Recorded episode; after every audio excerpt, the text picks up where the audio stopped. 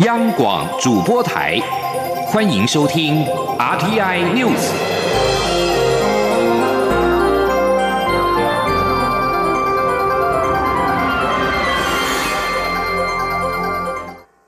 各位好，我是主播王玉伟，欢迎收听这节央广主播台提供给您的 RTI News。新闻首先带您关注，国民党今天举行党主席补选投开票，候选人郝龙斌与江启臣今天上午分别在台北及台中的投票所完成投票，投票时间到下午四点为止，之后随即开票，预估今天晚间七点左右就可以知道选举结果。新任主席的任期将到明年五月二十号。今天央广记者刘品熙的采访报道。国民党主席补选与中常委改选七号登场。全国共开设两百七十一个投开票所，投票时间为上午八点到下午四点。两位党主席候选人郝龙斌与江启臣上午分别在台北与台中完成投票。郝龙斌受访时表示，这次投票所开设的不够多，投票不方便，加上疫情让许多民众害怕到群聚场所投票，因此他很担心这次补选投票率会很低，影响选举结果。他说：“其实，我想国民党败选以后，大家对国民党失望是原因之一。可是这次的疫情让很多人，呃的对于到一个群聚场所来投票也有一些畏惧。呃，还有就是投票不方便呃，很多地方呃设投开票所不够，我想这也是关键因素。”江启臣受访时也说，由于疫情以及投开票所减少一半的关系，他很担心投票率下降，呼吁大家能够踊跃出来投票，支持国民党的改革。他并强调，这次补选不是谁赢谁输的选战，而是选择由谁扛起国民党未来一年多改革的重担，选择国民党要改革创新，还是留在过去。大家的预测也都担心说，可能因为疫情的影响、防疫的关系，啊，投票率可能下降。好，那第二个，我之前我也提到，就是这一次我们的选务，可能因为人手的问题、经费的问题，导致于在投开票所这部分不如以往那么多，啊，大概少了一半，所以这个不方便，可能也会造成啊，有一些党员啊，啊，可能就因此不出来投票。这次国民党补选，连同海外党员通讯投票，共有三十四万五千九百七十一名党员具投票权，其中黄复兴各支党部就占了八万三千多人。外界认为黄复兴党部将左右这次选战的结果。上一届二零一七年党主席选举时，投票率为百分之五十八。不过，这次受到疫情影响，外界普遍认为投票率一定会下滑，可能只有三四成。在中常委选举方面，则有四十八位候选人，包括现任中常委十七人争取连任，以及新登记的三十一人。全台一千九百六十七名党代表，每人最多可以圈选十六票，将从中选出三十二席中常委，组成新任中常会。央广记者刘品熙的采访报道。中央流行疫情指挥中心指挥官卫副部长陈时中今天上午前往新竹市参与全国首场地方政府联合应变医院与社区防疫演练。陈时中表示，病毒兵分两路而来，包括生理战与心理战，紧张、恐慌、无助于防疫。中央与地方以及全民，大家要团结合作，才能够打赢对抗病毒这一场战役。今天央网记者江昭伦的采访报道。新竹市政府七号上午邀集台大新竹、马街、国泰、南门医院与国军新竹医院五大应变医院，在新竹马街纪念医院进行全国首场地方政府联合应变医院与社区的防疫演练。中央指挥中心指挥官卫福部长陈时中与新竹市长林志坚全程参与。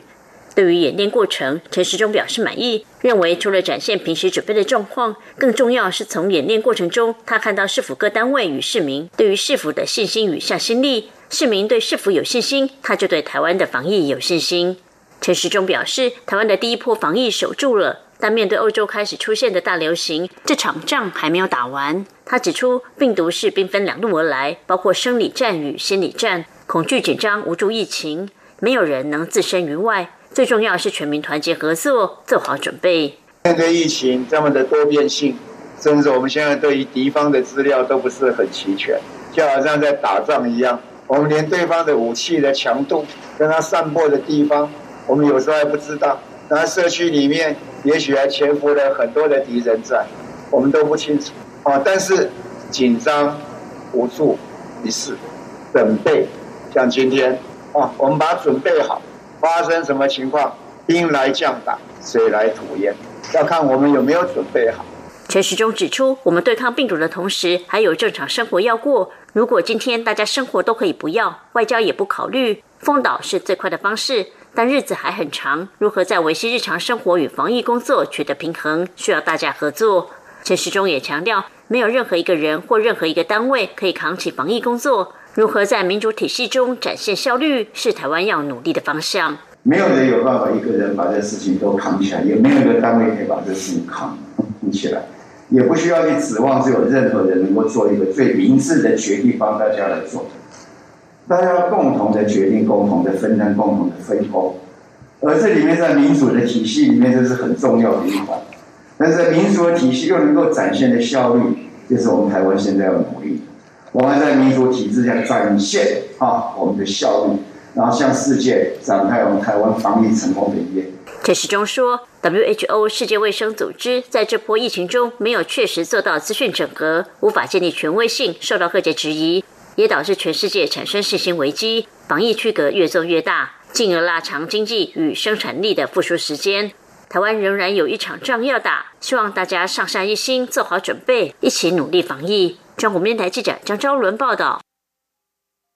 撑过在海上与陆上被隔离的日子，钻石公主号游轮的十九名台湾旅客今天上午终于可以离开检疫所。其中一名家属提到很开心可以接回亲友，而被隔离的魔术师陈日生表示，政府的防疫做得不错，检疫所内的医生、护理师都很细心而且贴心。钻石公主号邮轮爆发武汉肺炎疫情，十九名台湾旅客从二月二十三号被送往集中检疫所隔离十四天。中央流行疫情指挥中心在昨天宣布进行第三次裁剪，皆为阴性，今天解除隔离，返家之后仍需进行自主健康管理。有旅客家属昨天深夜就在检疫所外等候，隔离时间一到就直接开车进去接人。而其中一名家属在检疫所外等候时提到，非常开心可以将亲友接回家，但也觉得被隔离的时间实在是非常的久，相当辛苦。而为了应这一波疫情，卫福部决议开放居家隔离检疫者视讯看诊，即便是出诊或是无健保身份者都可适用。凡是非发烧、呼吸道症状者有就医需求，可由卫生局安排看诊，家属前往领药。在二月六二十六号已经上路。根据中央流行疫情指挥中心统计，截至二月底，全台居家隔离者有超过一千三百人，居家检疫者有近三万人。这些民众在隔离期间有就医需求，即便不是发烧、呼吸道症状等武汉肺炎疑似症状，也无法出门就医。